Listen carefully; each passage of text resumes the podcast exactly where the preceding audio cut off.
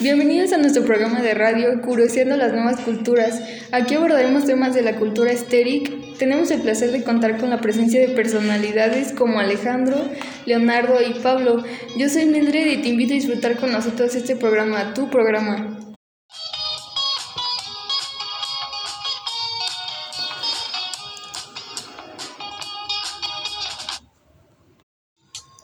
Hablaremos sobre los diferentes tipos de aesthetic, qué ropa suelen usar, el arte, todo esto y más después de una breve pausa comercial. Sigue sintonizando. Bueno, Lucy, habla Juan. Te llamo porque me acordé de ti cuando te presté mi chamarra. sí, aquí la tengo conmigo. Yo también. ¿Entonces aún la tienes? ¿Cuándo me la regresas? Al menos sé que los príncipes sí existen. Déjate conquistar por un príncipe, Marinela. Llénate de energía con 30 minutos de ejercicio al día.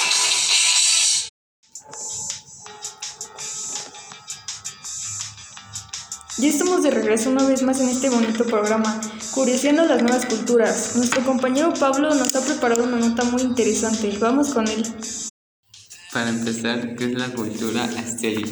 Es una rama de filosofía que estudia la naturaleza del arte, la belleza y el gusto, con la creación y aparición de la belleza. También les hablaré acerca de los tipos de estilos aesthetic. El primero es el Art House. Este tipo de aesthetic está enfocado al arte y sus diversas expresiones. El vintage incluye todo lo relacionado con épocas pasadas. Las imágenes que mayormente se encuentran en redes van más por las ondas de los 70. El kawaii trata sobre todo acerca de lo tierno y adorable y el anime. El gótico que se inspira como ya sabrán en las corrientes oscuras. Sin duda es una nota muy interesante. A continuación, Leonardo nos hablará más sobre la moda aesthetic. No hemos podido incluir todo, pero sí la mayoría de ello.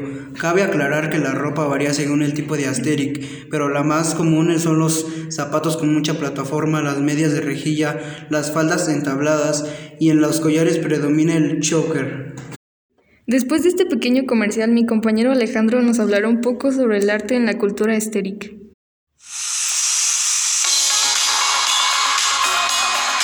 Ser vital es que tu estilo de vida requiera todos los días algo saludable. Como la nueva generación de panes Bimbo Vital, con frutas, sin colorantes y sin conservadores artificiales.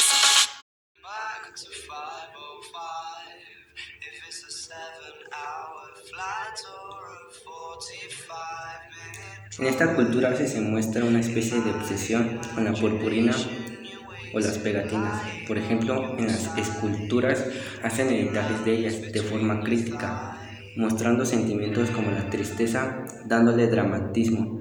También mezclan objetos realizando críticas o incluso rompiéndolas, dando un sentido contradictorio a la belleza y a la estética de las cosas. Así termina una emisión de Curioseando las Nuevas Culturas. Como te habrás dado cuenta, para describir la cultura estéric no es tan sencillo, pues es una cultura no muy conocida.